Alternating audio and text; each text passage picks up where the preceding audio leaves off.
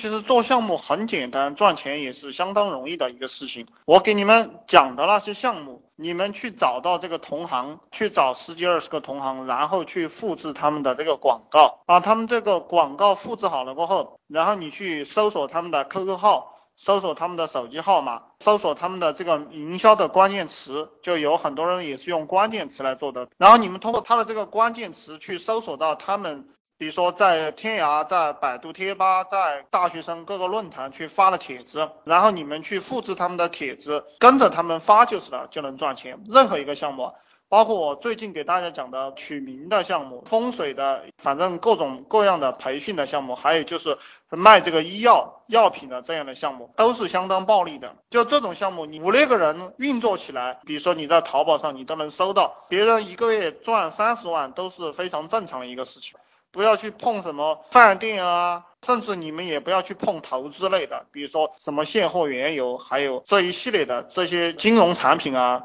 因为这些产品它是依托于这种实体老板的，这些实体行业的老板有钱赚了，这些行业才有钱赚。那实体老板没有钱赚了，他们就没有这个闲钱向这个方向投。那这些实体老板现在发工资都比较困难了。现在这个市面上是六十年代和七十年代的人当老板。当老板过后，他们发家致富了，但是现在他们已经跟不上时代了。大部分人他不懂这个互联网时代是知识经济的时代。比如说，我今天下午跟一个姑娘聊，就他们那个老板招的人都是五六十岁的人，三四十岁的人，然后他到处去学怎么做互联网，到处去学怎么做微信运营。但是没有意义。我曾经给有几个老板讲过啊，你们不要再去学微信运营。你看那个九零后，他不用教他，他天生都会，对不对？你们年纪大的人呐，四十多岁了，让你去学，你半天都不知道微信怎么注册，注册好了你也不知道怎么玩。而那些人闭着眼睛都可以玩，那你去学不是就浪费嘛？然后你要去招这个新的会微信营销的这样的人来给你做，你不要去干涉他。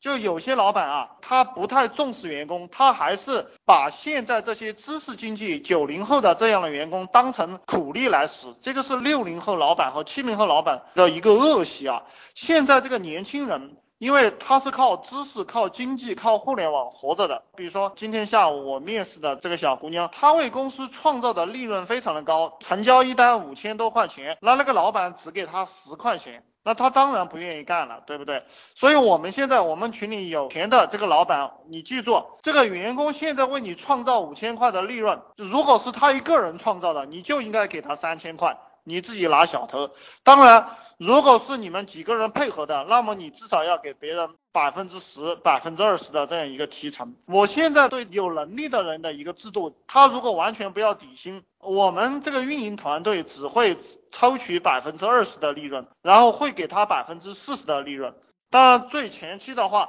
会给他百分之三十的提成。最后他干满一年了，我们会给他增加百分之十的分红。我们对来做事的有能力的人都是大量的利润分配给他们。对于愿意拿工资的人，我们是直接也是在他的工资的基础上再给他百分之十。然后他干满一年了，我们还会给他百分之十的分红，公司也会有其他福利，包括以后的这个股份分配和这个期权分配，我们都会分到他手上。所以这个传统老板，如果你不改变思维的话，你在现在这个经济制度下，不管你是卖面膜、卖化妆品，还是卖这些小吃啊，不管你卖什么东西，你都不能够竞争过我们这种制度了。因为有能力的人他不会跟你玩了，他都会跟我们玩。然后我再告诉你们啊，现在很多这个企业它的这个制度都是从国有企业衍生过来的。国有企业九点钟上班，现在这些企业它也九点钟上班，晚上五点半下班。我以前给大家讲过，这个国有企业它是有银行给它撑腰的，它是有妈的。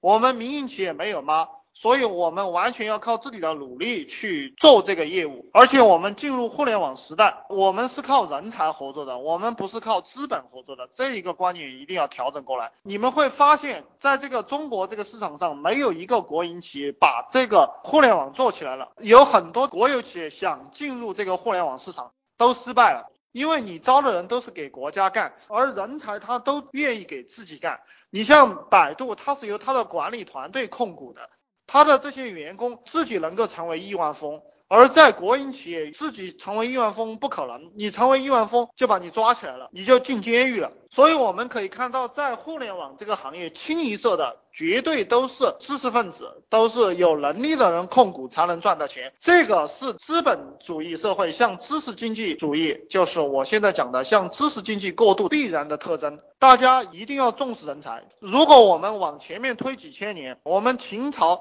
之所以能发展，也是因为我们秦孝公重用商鞅。然后秦始皇重用李斯，当然也重用了赵高哈，重用了这些外来的厉害的人。如果你们读历史，你们会发现，包括你像我们魏国，我们战国时期的这个魏国，他也是重用了吴起，魏文侯重用了吴起才强大了。当然魏武侯又把吴起气跑了，然后就导致魏国的衰落。现在这个社会，我们中国培养的人才都跑到美国去了，对不对？全地球很多国家培养的人才就跑到美国去了。所以美国是地球上最强大的国家。那我们当老板，我们做生意同样是这个套路。我们要竭尽全力的去满足人才的需求。所以我现在的政策就是，你只要是人才，我就分你钱，我最高可以分到你百分之六十。当然，你如果让我全部分给你，我是不愿意的，因为毕竟公司还有房租，还有税收，还有我们运营的费用，我们还要招聘新的人才。